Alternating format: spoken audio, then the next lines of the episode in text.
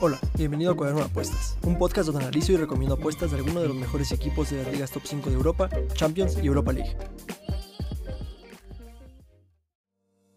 Para esta semana traigo partidos de la liga inglesa, alemana, española e italiana. El primer partido, Chelsea-Norwich.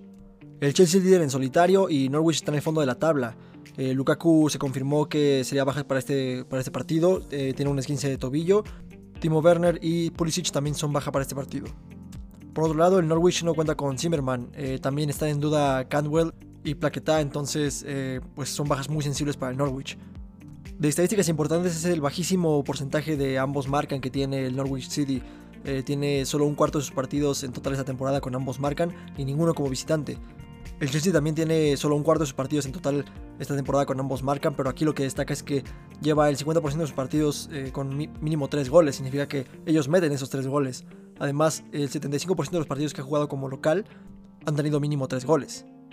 Y esto lo confirma eh, su porcentaje de ganan a cero. Eh, tiene el 62% de sus partidos esta temporada ganando a cero, mientras que el Norwich tiene el 75% de sus partidos como visitante, perdiendo a cero. Entonces, pues muy polarizado este partido. Es obvio que el Chelsea es favorito, pero pues bueno, las formas en las que el Norwich llega a este partido pues no son las, óptimas para el Norwich City. También muy polarizado su promedio de goleo. El Chelsea promedia 2.25 goles por partido como local y 2 en total esta temporada. Mientras que Norwich promedia 0.25 goles por partido en total esta temporada y 0 como visitante. Todavía no logra anotar cuando visita un estadio rival y esto lo confirma su índice de gol por tiro a puerta, mientras que el Chelsea tiene 0.44, o sea, un, un ratio gol por tiro a puerta bastante, bastante bueno. El Norwich tiene 0.06. Para ponerlo en perspectiva, el Norwich tendría que tirar 16 veces a puerta mínimo para meter por lo menos un gol. Entonces, eh, pues bueno, si el Chelsea permite 3.38 eh, tiros a puerta en contra por partido, pues creo que lo van a tener muy difícil para anotarles un gol al, al conjunto de Tuchel. Por lo mismo, Norwich City tiene un 75% de sus partidos en total esta temporada eh, fallando en anotar, no, no logran anotar en tres cuartos de los partidos que han jugado. Entonces, pues son números muy malos para el Norwich. Y no solo esto, también promedian dos goles por partido en contra en lo que va de la temporada, mientras que el Chelsea promedia solo 0.38. Vemos ahí también que, pues justo los números defensivos del Chelsea son muy buenos, aparte de los números eh, defensivos tan malos que tiene el Norwich. También el Chelsea tiene un porcentaje de salvadas del 96.3%, algo bastante bueno, y como es de esperarse, el Norwich tiene uno bajísimo del 59.5%. De los últimos 10 partidos que han jugado entre ellos en Premier League, 8 los ha ganado el City y 2 han terminado en empate. Ambos marcan en el 50% de ellos y el 50% de estos también han visto por lo menos 3 goles. El Chelsea le anota 1.8 goles por partido en promedio al Norwich y el Norwich 0.6 goles por partido al Chelsea. Eh, sus partidos promedian 2.4 goles por partido. El Chelsea anota en el 80% de las ocasiones en esos 10 partidos y el Norwich en el 50% de ellos. De los últimos 5 partidos que han jugado entre ellos, 3 los ha ganado el Chelsea y 2 han terminado en empate, 3 han sido ambos marcan y 2 over 2.5. 5 de los últimos 7 partidos que han jugado entre ellos han tenido menos de 3 goles. El Chelsea lleva 3 victorias consecutivas contra el Norwich, además está invicto contra este mismo rival en 14 partidos y la anota primero también al Norwich en 5 de sus últimos 6 partidos. Sin embargo, contra cualquier rival, el Chelsea ha ganado sus últimos 3 partidos y ha sido el primero en anotar en 8 de sus últimos 10. Mientras que el Norwich eh, contra cualquier rival no gana en 7 partidos y no anota en 4, además que ha sido el primero en conceder en 5 de sus últimos 7 partidos. Con todo lo anterior, es complicadísimo imaginar eh, un resultado diferente a una goleada del, Chelsea, sinceramente, incluso sin Lukaku eh, y sin Timo Werner. Creo que lo demostraron contra, contra el Malmo, demostraron que tienen poder ofensivo incluso sin, sin Lukaku, que pues definitivamente es un, es un gran, gran delantero.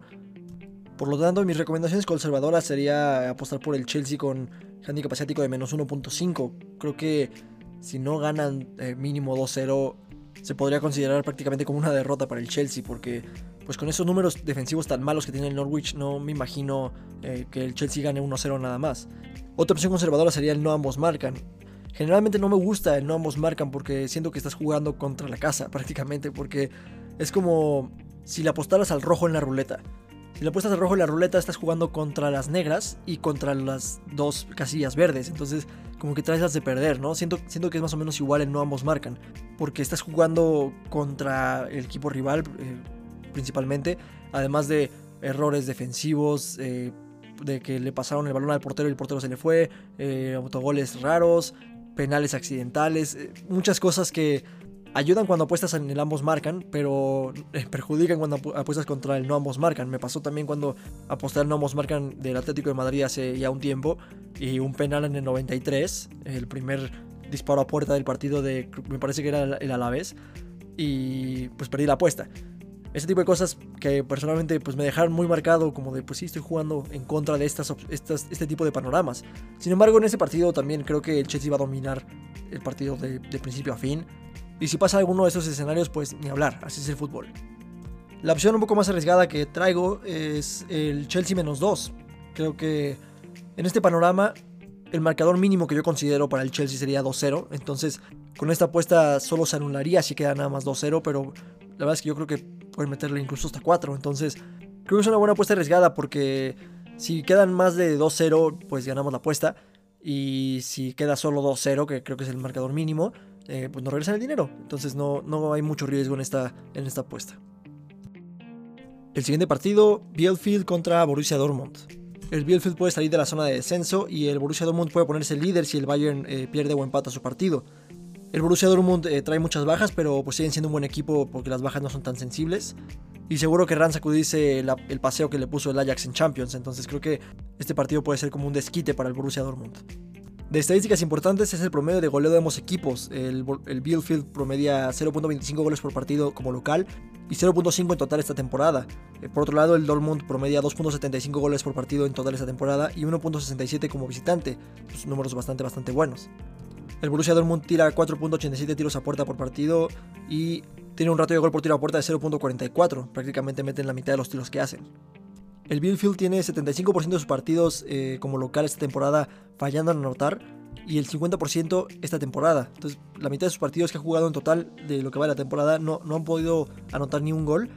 Y el 3 cuartos de los partidos que ha jugado como local no ha logrado anotar tampoco. Aquí algo muy curioso es que de promedio defensivo de ambos equipos el Borussia Dortmund es incluso peor que el Bielefeld y el Bielefeld se encuentra en, zona de descenso. El Bielefeld promedia 1.38 goles por partido en contra, mientras que el Dortmund 1.75 en total esta temporada y 2 goles en contra por partido como visitante. Esto lo explica su bajísimo porcentaje de salvadas de 56.7%, prácticamente la mitad de los tiros que le hacen entran. Se han enfrentado dos veces recientemente, eh, en la Bundesliga por lo menos, los dos los ha ganado el Dortmund y solo uno ha tenido mínimo 3 goles. En estos dos partidos el Bielefeld no le pudo anotar al Borussia Dortmund y el Borussia Dortmund le anotó 2.5 goles en promedio al Bielefeld. Además de que el Dortmund anotó en ambos juegos. En los últimos 5 partidos en cualquier competición, solo dos han sido over 2.5. Y de tendencias importantes, el Bielefeld eh, no ha logrado mantener su portería invicta en 3 partidos consecutivos contra el Borussia Dortmund. Y el Dortmund ha ganado 3 seguidos, está invicto en 6 y ha logrado mantener su portería imbatida en 4 partidos, todo esto contra el Bielefeld.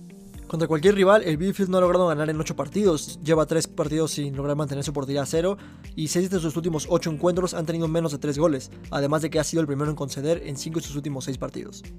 Por otro lado, el Borussia Dortmund no ha logrado mantener su portería a cero en 4 partidos contra cualquier rival y ha visto por lo menos 3 goles en total en 8 de sus últimos 10 partidos. Personalmente, pues no creo que el Borussia Dortmund pueda arruinar esto es demasiado polarizado. El Bielefeld es un rival muy, muy inferior, tanto en plantilla como en, funcionamiento. De marcadores probables, la verdad es que yo veo pues fácilmente un 0-2. Entonces, mis recomendaciones conservadoras sería apostar por el Borussia Dortmund con handicap asiático de menos 1. Creo que se paga bastante bien para una apuesta conservadora. Y pues si quedan solo 0-1, pues eh, la apuesta se anula y nos regresan el dinero. La opción un poco más apretada sería apostar por el, el over 2.5 goles. Es un poco más apretada porque, pues les repito, considero que el 0-2 es posible, pero también puede ser 0-3 o 1-3 o algo por el estilo. La opción arriesgada, porque pues el Borussia Dortmund siempre encuentra nuevas formas de que le anoten, sería el Borussia Dortmund gana a 0 este partido. No me suena nada mal por los números eh, tan malos ofensivamente del Bielefeld, pero pues es confiar en que el Borussia Dortmund no va a recibir gol y nos ha demostrado que no es capaz de hacerlo. Entonces, por eso es muy arriesgada, pero creo que puede pasar y se paga muy bien. El siguiente partido, Bayern Múnich contra Hoffenheim. El Bayern puede mantenerse en la cima y el Hoffenheim puede ponerse top 6. El Bayern no cuenta con Alfonso Davis ni Leon Goretzka. De estadísticas importantes, pues la tendencia que ambos tienen a, al over de goles. El Bayern Múnich ha visto por lo menos 3 goles en el 100% de sus partidos como local y el 88% de sus partidos en total esta temporada. Por otro lado, el Hoffenheim ha visto por lo menos 3 goles en el 75% de sus partidos en total esta temporada y en el 75% de ellos como visitante. Un dato interesante es que el Hoffenheim casi no pierde a cero, solo ha perdido a cero el 12% de sus partidos en total esta temporada y 0% de sus partidos como visitante. El Bayern Múnich promedia 4 goles por partido como local y 3.63 goles por partido en total esta temporada, mientras que el Hoffenheim también tiene números muy buenos de 2.13 goles por partido en total esta temporada y 1.75 como visitante. El Bayern tira 8.25 tiros a puerta por partido y tiene un ratio de gol por tiro a puerta de 0.39, mientras que el Hoffenheim tiene un ratio de gol por tiro a puerta aún mejor de 0.49. Prácticamente la mitad de los tiros que hacen los anotan. De los últimos 22 encuentros en los que se han enfrentado estos dos equipos, 15 eh, los ha ganado el Bayern Múnich, 3 han empatado y 4 los ha ganado el Hoffenheim. 55% de ellos han sido ambos marcan y 64% de ellos han sido over 2.5. Vemos eh, lo que repito de que tienen tendencia al over de goles estos partidos. El Bayern Múnich le anota 2.5 goles por partido en promedio al Hoffenheim y el Hoffenheim un gol por partido al Bayern Múnich. Sus partidos promedian 3.5 goles por partido. De estos 22 encuentros, el Bayern ha anotado en el 86% de ellos y el Hoffenheim en el 64% de ellos. De los últimos 5 partidos que han jugado entre ellos en cualquier competencia, 3 los ha ganado el Bayern Múnich y 2 los ha ganado el Hoffenheim, 4 han sido ambos marcan y todos han sido over 2.5. Y reafirmando el punto del over de goles, los últimos 8 partidos que han jugado entre ellos han tenido por lo menos 3 goles y ambos equipos han anotado en 7 de sus últimos 8. De tendencias importantes, el Bayern gana la primera mitad contra el Hoffenheim en 5 de sus últimos 7 encuentros. El Hoffenheim no ha podido mantener su portería en 0 contra el Bayern en 8 partidos. El Bayern Múnich contra cualquier rival ha visto por lo menos 3 goles en sus últimos 10 partidos, ha sido el primero en anotar también en sus últimos 10 y ha ganado al medio tiempo en 8 de sus últimos 10 partidos. Por otro lado, el Hoffenheim ha visto por lo menos 3 goles en 6 de sus últimos 8 partidos y ha sido el primero en conceder en 5 de sus últimos 7 encuentros. El Bayern Múnich y generalmente los partidos que juegan en Bundesliga nos tienen acostumbrados a muchos goles. La jornada pasada el Bayern le metió, me parece que 4 en 10 minutos al Leverkusen. Entonces, pues contra el Hoffenheim no creo que vaya a ser tan diferente como a la imagen que nos mostró contra el Leverkusen y la que nos acaba de mostrar contra el Benfica. Iban 0-0 al minuto, me parece que 58 y, y terminó 4-0 el partido. Entonces es cuestión de que el Bayern Munich nunca lo deja de intentar. Por lo tanto, mis recomendaciones conservadoras sería apostar por el, el over 3.5 goles. Yo fácilmente veo que vayan a anotar por lo menos 4 goles no solo el, Bayern, yo creo que va a poner de su parte el Hoffenheim y va a anotar por lo menos un gol con ese increíble ratio de gol por tiro a puerta que presentan. Creo que puede terminar 3-1 el partido sin problema. Y si no, puede terminar 4-0. Entonces, creo que es una apuesta conservadora bastante buena. La pueden combinar con el ambos marcan, creo que se puede dar bastante bien. La opción un poco más arriesgada es el Bayern eh, con handicap estático de menos 2.5. Pensando en esto de que puede ganar 3-1, 3-0, 4-0 o 5-0. Uno nunca sabe con el Bayern de, Nagelsmann. Entonces eh, creo que son apuestas que se pueden dar fácilmente. El siguiente partido, Leipzig contra Furt. El Leipzig se encuentra en octavo y el Furt se encuentra en el fondo de la tabla. Leipzig no cuenta con Dani Olmo ni Klosterman, que son bajas bastante sensibles. Y el Furt no cuenta con Nielsen ni Seguin. De estadísticas importantes, el Fur tiene el 62% de sus partidos totales esta temporada con ambos marcan y 62% de sus partidos con mínimo 3 goles. Por otro lado, el 100% de los partidos como local del Leipzig han tenido mínimo 3 goles y el 50% de sus partidos en total esta temporada han sido over 2.5. El Leipzig tiene 75% de sus partidos como local ganando a cero. Prácticamente cuando gana como local lo hace sin recibir gol. Eh, promedia 3.5 goles por partido como local y 2 goles por partido en promedio en total esta temporada, mientras que el Furt eh, promedia 0.63 goles por partido en total esta temporada y 0.75 como visitante.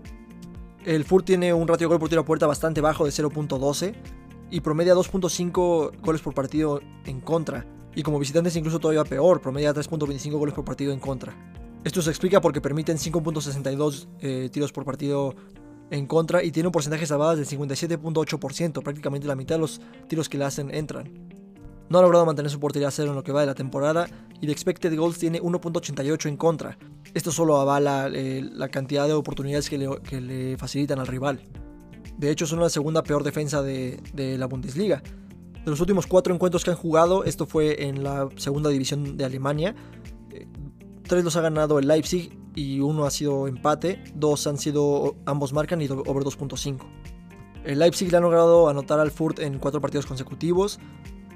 Y contra cualquier rival, el Leipzig no gana en tres partidos y no ha logrado mantener su portería a cero también en tres partidos. Además, ha visto por lo menos tres goles en cinco de sus últimos seis encuentros y ambos equipos han anotado en cuatro de sus últimos cinco partidos. El Furt, por otro lado, ha perdido 6, eh, no gana en 14 y no ha logrado mantener su portería en cero en 19 partidos. Es algo impresionante. Además, ha sido el primero en conceder en 6 de sus últimos 8 encuentros. Eh, si lleva un poco tiempo escuchándome, se darán cuenta que no analizo mucho al Leipzig porque desde que le regalaron sus mejores jugadores al, al Bayern Múnich pues se me hace ridículo además de, de su gran entrenador que es este Julian Nagelsmann. Sin embargo, la imagen que dieron en la Champions League me gustó bastante, entonces decidí darles una oportunidad esta vez que va a encontrar un rival tan tan débil. Seguramente a lo largo de la temporada no los analizaré eh, muy seguido, pero este partido se me hizo una gran oportunidad. Este partido prácticamente lo tienen en bandeja de plata. Les digo, eh, la imagen que dieron contra el PSG se me hizo bastante, bastante buena. Yo creo que este partido lo pueden ganar mínimo 2-0. Por lo tanto, mis recomendaciones conservadoras sería eh, Leipzig menos 2. Creo que es algo bastante bien. Eh, si ganan solo 2-0, que lo veo poco probable porque pues, promedian 3.5 goles por partido como locales, no regresan el dinero. Entonces creo que pueden ganar 2-0 o más. Otra opción conservadora sería apostar por el over 2.5. Yo creo que el 2-0 es lo, lo mínimo que pueden quedar. No me aventaría a apostar por el no ambos marcan, por, por la tendencia de que ha permitido goles el Leipzig en, muchos partidos consecutivos. Entonces esto nos puede ayudar en el over 2.5. También la apuesta más arriesgada sería apostar por el over 3.5, pensando en un 3-1 o en un 3-2 eh, o un 4-2, 4-1. Creo que es algo que se puede dar si el Leipzig no logra contener al, al Furt de este partido. El siguiente partido, Bolonia contra Milan. El Milan puede ponerse líder si el Napoli deja puntos y el Bolonia está en quinto lugar. El Milan no cuenta con Brahim Díaz, Florenzi, Teo Hernández ni Rebic. De estadísticas importantes es de que ambos tienen 62% de sus partidos esta temporada con ambos marcan.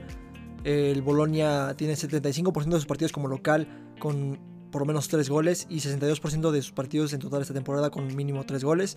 Mientras que el Milan, en la mitad de sus partidos que ha jugado esta temporada han tenido mínimo 3 goles.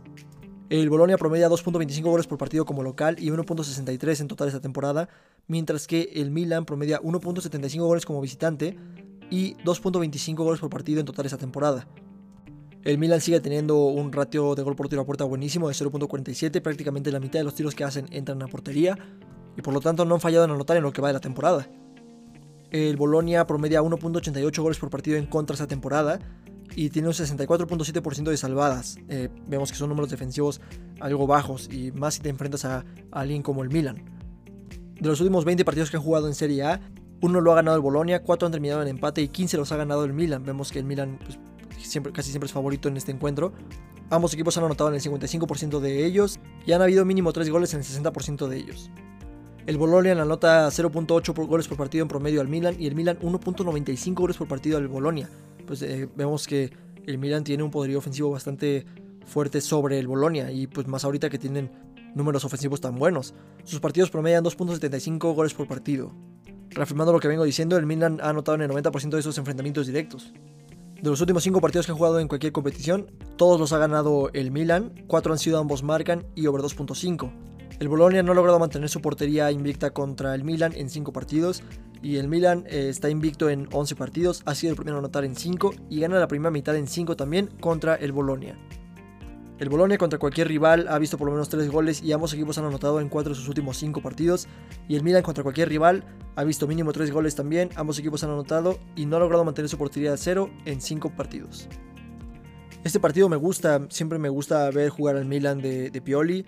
Em, creo que pues, el destino no ha sido justo con ellos en la Champions League, lo vengo diciendo en, episodios anteriores. Pero en Serie A juegan muy bien y han respondido. También fue un juegazo contra el Las Verona. Y siempre es muy atractivo el juego que presenta el, Milan.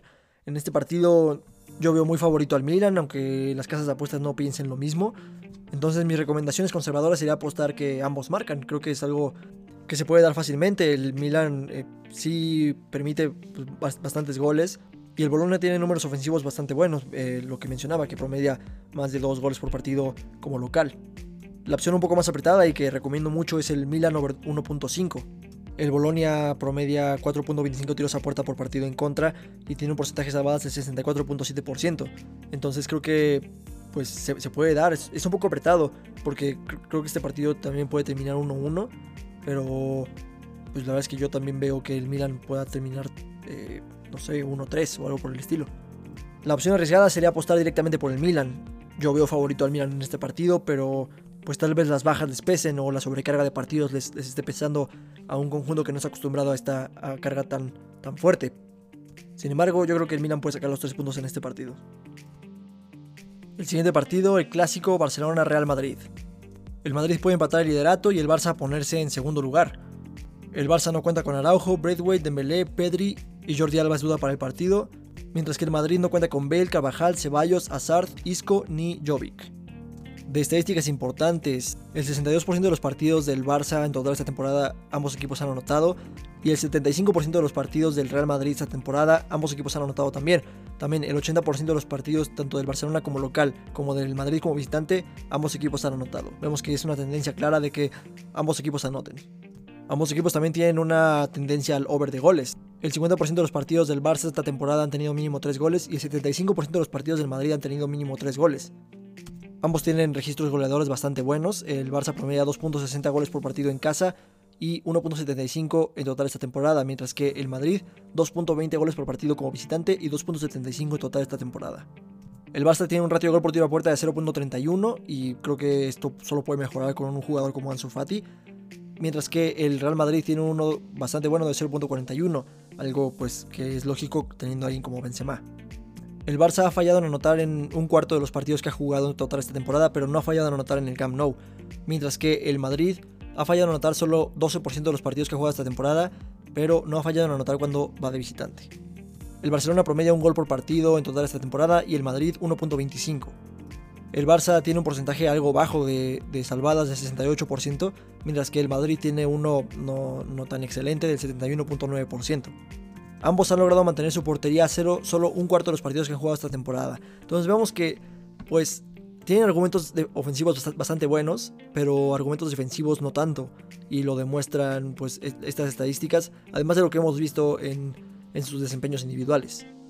De los últimos 22 partidos que han jugado entre ellos en la liga, 10 los ha ganado el Barça, 5 han terminado en empate y 7 los ha ganado el Madrid. Ambos equipos han anotado en el 73% de ellos y han habido mínimo 3 goles en el 77% de ellos. Vemos cómo se, marca esa tendencia incluso en la historia reciente de los enfrentamientos directos del clásico. En estos 22 partidos el Barça eh, le ha anotado al Madrid en el 91% de las veces y el Real Madrid le ha anotado al, al Barcelona en el 77% de estos partidos. El Barça promedia 2 goles por partido al Madrid y el Madrid 1.41 al Barça. Además, sus partidos tienden a ser entretenidos, eh, promedian 3.41 goles por partido, pues por algo es el clásico de España. De los últimos 5 partidos que han jugado entre ellos en cualquier competición, uno lo ha ganado el Barça, uno ha terminado en empate y tres los ha ganado el Madrid. Vemos que eh, más, más reciente el Madrid ha dominado los últimos enfrentamientos directos, dos han sido ambos marcan y dos han sido over 2.5. El Barça no ha logrado mantener eh, portería cero contra el Madrid en tres partidos consecutivos y el Madrid lleva tres victorias consecutivas y cuatro partidos invicto contra el Barcelona. El Madrid contra cualquier rival ha visto por lo menos tres goles en cinco de sus últimos seis partidos. Personalmente, pues me emociona mucho este clásico. Creo que ambos, pues si bien he sabido que no están en el mejor nivel o no son lo que fueron estos dos gigantes de España, pero creo que ambos tienen un nivel similar. Sí creo que el Madrid llega un poco mejor a este partido definitivamente, pero creo que la plantilla del Barça es bastante, bastante buena. El eslabón débil del Barcelona definitivamente es Ronald Koeman, porque hemos visto lo que puede hacer eh, pues el Barça con, los jugadores que tiene. En este partido, la verdad es que yo creo que el 1-1 es eh, prácticamente el, marcador más bajo que pueda haber. Eh, de ahí en fuera, creo que el el partido puede irse para cualquier lado dependiendo de cómo salgan los jugadores en cuanto a, motivación. Y yo creo que va a ser un partidazo. Entonces mi recomendación es conservadora sería apostar por el ambos marcan. Creo que es algo bastante, bastante seguro. La opción un poco más apretada sería apostar por el over 2.5 porque ahí no consideramos el 1-1. Y la opción arriesgada sería apostar por el over 3 goles. Esto significa que si queda 2-1 o, o 3-0 o algo por el estilo, que solo sean 3 goles, nos regresan el dinero. Pero pensando en un posible 3-1 o un 2-2 o algo por el estilo, creo que eh, se paga bastante bien y no lo veo tan imposible. El siguiente partido, el clásico de Inglaterra, Manchester United-Liverpool. El United muestra señales de vida y puede ponerse en puestos de Champions de nuevo, eh, mientras que el Liverpool sigue luchando por el liderato contra el Chelsea. El United no cuenta con Varane y tiene a Bruno, Fred, Anthony Marshall y Rashford en duda. De estadísticas importantes es lo polarizado de su porcentaje de ambos marcan. El United tiene 75% de sus partidos con ambos marcan y el Liverpool solo 38%. El Manchester United ha visto por lo menos 3 goles en total en la mitad de los partidos que ha jugado esta temporada, mientras que el Liverpool en el 75% de ellos. El Manchester United promedia 2.5 goles por partido como local y 2 goles por partido en total esta temporada, mientras que el Liverpool 3.5 goles por partido como visitante y 2.75 goles por partido en total esta temporada. Los de Jurgen Klopp siguen siendo la mejor ofensiva de la Premier League hasta el momento. El United promedia 5.75 tiros a puerta por partido, mientras que el Liverpool 6.62, ambos números bastante, bastante buenos. El United tiene un ratio de gol por tiro a puerta de 0.35 y el Liverpool de 0.40. El de Liverpool es bastante bueno y el de United tampoco está nada mal. Aquí la diferencia es que el Manchester United promedia 1.25 goles por partido en contra, mientras que el Liverpool solo 0.75. De los últimos 22 partidos que han jugado entre ellos en la Premier League, 9 los ha ganado el Manchester United, 7 han terminado en empate y 6 los ha ganado el Liverpool. Ambos equipos han anotado en el 59% de ellos y han habido mínimo 3 goles en el 55%. El United le, anota en promedio 1.23 goles por partido al Liverpool y el Liverpool 1.23 goles por partido también al Manchester United. Sus partidos promedian 2.45 goles por partido. En estos mismos enfrentamientos directos, el Manchester le han logrado anotar en el 68% de ellos y el Liverpool en el 73% de ellos. De los últimos 5 enfrentamientos directos en cualquier competencia, uno lo ha ganado el United, dos han terminado en empate y dos los ha ganado el Liverpool. Tres han sido ambos marcan y dos over 2.5. En 4 de los últimos 5 partidos del United, ambos equipos han anotado, el United no ha logrado mantener su portería cero en 9 partidos y ha sido el primero en conceder en 5 de sus últimos 7. Por otro lado, el Liverpool está invicto en 14 partidos, ha visto por lo menos 3 goles en 9 partidos y ha sido el primero en anotar en 8 de sus últimos 9 encuentros. Partidazo lo que nos espera en la Premier League, eh, creo que va a ser un partido muy interesante, más con, con este eh, pues punch anímico que, que trae el Manchester United después de remontarle de esa manera al Atalanta. Mostraron señales de vida y lo que pueden hacer si, si se lo proponen. Creo que fue un, esfuerzo colectivo bastante, bastante bueno. No creo que sea justa la imagen que dejó el partido como de, ah, la remontada de Cristiano Ronaldo en el 81. Creo que eh, va más allá de eso. Pues yo el partido que vi, vi muchas oportunidades de United desperdiciadas, tanto en el primer tiempo como en el segundo tiempo. Creo que fueron superiores desde que iban abajo 2-0, porque fue muy temprano en el partido y dijeron como de, oigan, no podemos seguir jugando así. Se ve que los jugadores están con, con Soljagger, se ve que, que todos quieren ganar entonces creo que van a traer ese mismo sentimiento a este partido. La mala noticia es que no está Bruno Fernández, bueno, está en duda para el partido. Eh, confirmó Solskjaer que van a hacer todo lo posible para que juegue, pero bueno. Mis recomendaciones de apuestas conservadoras para este partido sería el ambos marcan solo si juega Bruno, porque Bruno es un pilar importantísimo del United, entonces esto sería una condicional para mí para apostar en este partido si juega Bruno Fernández. Otra opción conservadora sería apostar por el over 2.5, creo que va a ser un partido de muchos goles, ya que el Liverpool generalmente permite goles, aunque los números no lo, no lo demuestren tanto. Creo que, bueno, la verdad es que que el Atlético de Madrid les anotara dos en Champions a mí, para mí se me hizo una sorpresa. Entonces creo que el over 2.5 se puede dar fácilmente. La opción un poco más arriesgada sería apostar por el over 3.0 goles. Significa que si solo quedan con 3 goles nos regresan el dinero, pero se puede dar pensando en un, en un 2-2 o en un 2-3. Incluso en un 1-3 o algo por el estilo. Creo que no sería muy raro ver algo así. El siguiente partido, Roma-Napoli. El Napoli sigue líder en solitario y la Roma sigue en puestos de Champions, todos buscarán mantenerse ahí.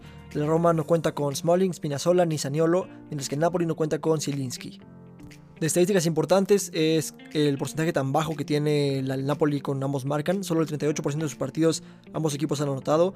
También otro punto importante es que ganan a cero la mayoría de sus partidos, el 62% de ellos los han ganado sin recibir gol. Por otro lado, la Roma no ha perdido a cero eh, casi esta temporada, solo el 12% de sus partidos ha perdido sin anotar por lo menos un gol. La Roma promedia 2 goles por partido esta temporada, mientras que el Napoli 2.38 goles por partido en la temporada. Además, el Napoli promedia 3 goles por partido eh, como visitante, pues números bastante, bastante buenos y si se supone que como visitante los equipos tienden a empeorar. La Roma promedia 5 tiros a puerta por partido y tiene un ratio de gol por tiro a puerta de 0.35, números bastante buenos. Por otro lado, el Napoli promedia 5.75 tiros a puerta por partido y tiene un ratio de gol por tiro a puerta de 0.37, eh, pues también números bastante, bastante buenos. El Napoli no ha fallado en anotar en lo que va de la temporada. Y la Roma solo ese 12% que mencionaba antes de que han perdido a cero. La Roma promedia 1.13 goles por partido en contra y el Napoli solo 0.38 goles por partido en contra. Eh, números bastante pues, impresionantes de, parte del Napoli, por eso son los líderes de la Serie A. El Napoli ha logrado mantener su portería cero en el 62% de sus partidos. Y de expected goals en contra, el Napoli solo registra 0.6. Eh, pues esto quiere decir que no es suerte que no, que no reciban goles, no es que el, rival las falle o, oportunidades muy claras, sino que no le permiten al rival llegar prácticamente. De los últimos 22 partidos que han jugado entre ellos, 8 los ha ganado la Roma, 3 han terminado en empate y 11 los ha ganado el, Napoli. Vemos que en la historia reciente el Napoli pues, tiene una superioridad contra la Roma. 50% de ellos han sido ambos marcan y 50% de ellos han sido over 2.5. La Roma le anota 1.14 goles por partido en promedio al Napoli y el Napoli 1.59 goles por partido en promedio a la Roma. Sus partidos promedian 2.73 goles por partido. En esos enfrentamientos directos, el Napoli le ha anotado a la Roma en el 82% de ellos. De los últimos 5 partidos que ha jugado en cualquier competición, uno lo ha ganado la Roma y 4 los ha ganado el Napoli, 3 han sido ambos marcan y 4 han sido over 2.5. En 5 de sus últimos 7 enfrentamientos directos, ambos equipos han anotado, y la Roma contra el Napoli no ha logrado mantener su portería a cero en 10 partidos. Además, el Napoli ha sido el primero a anotar contra la Roma en 4 de sus últimos 5. El Napoli contra cualquier rival ha ganado 3 partidos consecutivos, ha visto por lo menos 3 goles en 8 de sus últimos 10 encuentros y ha sido el primero a anotar en 5 de sus últimos 7.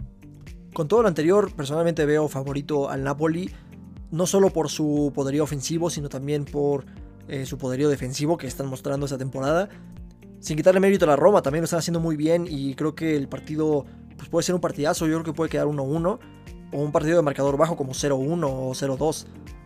Por lo tanto, mis recomendaciones conservadoras sería apostar por el under 3.5 goles. Creo que va a ser muy raro que veamos eh, un marcador como 2-2 o algo por el estilo en este partido, por el perfil defensivo del Napoli y que seguramente si logran anotar van a, a decidir manejar el partido aguantando la ventaja y lo saben hacer. Entonces creo que puede ser bastante bien. Además, la Roma no logró anotar a la Juventus. Sé que hubo un penal ahí, pero pues sin el penal no lograron anotarles. Entonces creo que la van a pasar mal intentando anotarle un gol a Napoli. La opción un poco más arriesgada sería apostar por el Napoli con un handicap asiático de cero. Esto significa que si el Napoli empata, eh, nos regresan el dinero, las apuestas anula. Pero si el Napoli gana, eh, pues ganamos una apuesta que se cobra bastante bien. La opción muy arriesgada que traigo sería apostar por el no ambos marcan. Creo que el Napoli puede contener a la Roma o incluso puede terminar 0-0 el partido. Entonces creo que esto es algo que, se puede pagar bien. Sin embargo, veo probable el 1-1. Entonces por esto esta apuesta es, muy arriesgada. Y por último, el partido Inter de Milán-Juventus, otro clásico de las ligas top 5 de Europa. El Inter puede acercarse a dos puntos del Milan y la Juve puede empatar en puntos al Inter con 17 puntos. La Juve no cuenta con Dybala ni Rabiot. De estadísticas interesantes en este partido, la verdad es que hay muchas. El 88% de los partidos del, Inter han sido ambos marcan y el 62% de los partidos de la Juve han sido ambos marcan también. El Inter ha visto por lo menos 3 goles en todos los partidos que ha jugado esta temporada, mientras que la Juventus ha visto por lo menos 3 goles en el 50% de ellos y en el 75% de ellos como visitantes. Una estadística que se me hace muy interesante para este partido es que el Inter ha ganado a cero solo el 12% de sus partidos y la Juventus el 25% de ellos. Ambos tienen registros goleadores muy buenos. El Inter promedia 4 goles por partido como local y 2.88 en total esta temporada, mientras que la Juventus 1.75 goles por partido como visitante y 1.5 goles por partido en total en la temporada. El Inter tiene un ratio de gol por tiro a puerta sorprendente de 0.46, bastante bastante bueno y pues algo contradictorio a lo que pensaríamos desde que se fue Lukaku, pero lo han mantenido bastante bastante bien. El Inter no ha fallado en anotar en ningún partido de la temporada y la Juventus solo en el 12%, pero como visitante no, ha fallado en anotar en ningún partido. El Inter de Milán promedia 1.38 goles por partido en contra, mientras que la Juventus 1.25. Vemos que pues, generalmente tienden a, conceder por lo menos un gol. El Inter solo ha mantenido su portería a cero el 12% de los partidos que ha jugado esta temporada y la Juve solo ha mantenido su portería a cero en un cuarto de los partidos que ha jugado esta temporada. Algo muy interesante son los expected goals de ambos equipos. El Inter de Milán tiene 2.12 de expected goals esta temporada y la Juventus 1.32. Vemos que sí generan las oportunidades que, anotan prácticamente. De los últimos 22 encuentros que han jugado en Serie A, 3 los ha ganado el Inter de Milán, 6 han terminado en empate y 13 los ha ganado la Juventus. Esto pues son 22 encuentros, data de varios años, pero pues vemos que la Juventus ha tenido este dominio en los últimos años. 55% de estos partidos han sido ambos marcan y 41% de ellos han sido over 2.5. El Inter de Milán le anota 0.86 goles por partido a la Juventus y la Juve 1.41 goles por partido al Inter. Sus partidos promedian 2.27 goles por partido. En estos 22 encuentros, el Inter de Milán le ha anotado en el 59% de ellos a la Juventus y la Juventus en el 82% de ellos al Inter. De los últimos 5 partidos que han jugado, uno lo ha ganado eh, el Inter, uno ha terminado en empate y tres los ha ganado la Juventus. Dos han sido ambos marcan y over 2.5. La Juve está invicto en tres partidos contra el Inter de Milán. Y el Inter llega a este encuentro eh, sin mantener su portería cero en tres partidos. Ha visto por lo menos tres goles en seis de sus últimos siete. Y ambos equipos han anotado también en seis de sus últimos siete partidos contra cualquier rival. Por el otro lado, la Juve contra cualquier rival ha ganado los últimos seis. Está invicto en ocho. Ha logrado mantener su portería cero en cuatro partidos. Ha visto en total menos de tres goles en cuatro de sus últimos cinco. Y ha sido el primero en anotar en nueve partidos. Lo que vengo diciendo, ¿no? De Juve a la alza. Creo que eh, pues esto lo, avala más que, más que nada, ¿no? El gran momento de la Juventus se ve reflejado en los números que, entregan al final de los partidos. Personalmente, con todo lo, visto anteriormente, creo que este partido va a ser muy, muy interesante. Eh, creo que la Juventus tiene buena defensa actualmente, pero no creo que logren contener a un equipo que, que promedia 4 goles por partido como local. Entonces creo que este partido lo mínimo que puede quedar sería 1-1. Yo sí creo que la Juventus va a lograr anotarle al Inter, sobre todo porque el Inter tiende a conceder bastante. Entonces mis recomendaciones de apuestas conservadoras sería apostar a que ambos marcan. Creo que es algo bastante, bastante probable. La opción un poco más apretada sería apostar por el over 2.5 porque, repito, no consideramos este 1-1. Aunque yo creo que se puede dar también sin problema. Y otra opción apretada sería apostar a que la Juve gana o empata. O la Juve con handicap asiático de, de más 0.5. Creo que esto se puede dar no solo por el gran momento de la Juventus, eh, el Inter no ha dado razones para pensar que, no están vivos o que no están en un gran momento, sin embargo creo que la Juventus eh, por jerarquía y por historia son un equipo que impone mucho más, además de que la batalla de técnicos Inzaghi contra Allegri, eh, pues Inzaghi la va repasando 7 a 2, entonces también creo que Allegri es mucho más técnico que Inzaghi, yo veía a Inzaghi cuando estaba con la Lazio y no me gustaba para nada, entonces creo que son varios factores que me hacen pensar que la Juventus puede sacar por lo menos el empate de este partido. Entonces no, me suena nada, nada mal esta opción. Y bueno, esto sería todo de mi parte en cuanto a análisis estadístico de esta jornada. Muchas gracias por todo el apoyo, tanto en TikTok como en el podcast, Twitter y YouTube. Me alegra mucho saber que esta información que les comparto les ayuda a ustedes a hacer apuestas más informadas. Si aún no lo hacen, no olviden seguirme en TikTok como arroba cuaderno apuestas, donde subo contenido relacionado con probabilidad, estadísticas y apuestas deportivas. Síganme también en Twitter como arroba cuaderno apuesta. Ahí comento con ustedes partidos en vivo y de vez en cuando mando alguna apuesta que me guste. No olviden tampoco suscribirse al canal de YouTube que también pueden encontrar bajo el nombre de Cuaderno de Apuestas. Sin más por el momento, mucha suerte a todos, gracias por acompañarme y nos vemos la siguiente jornada.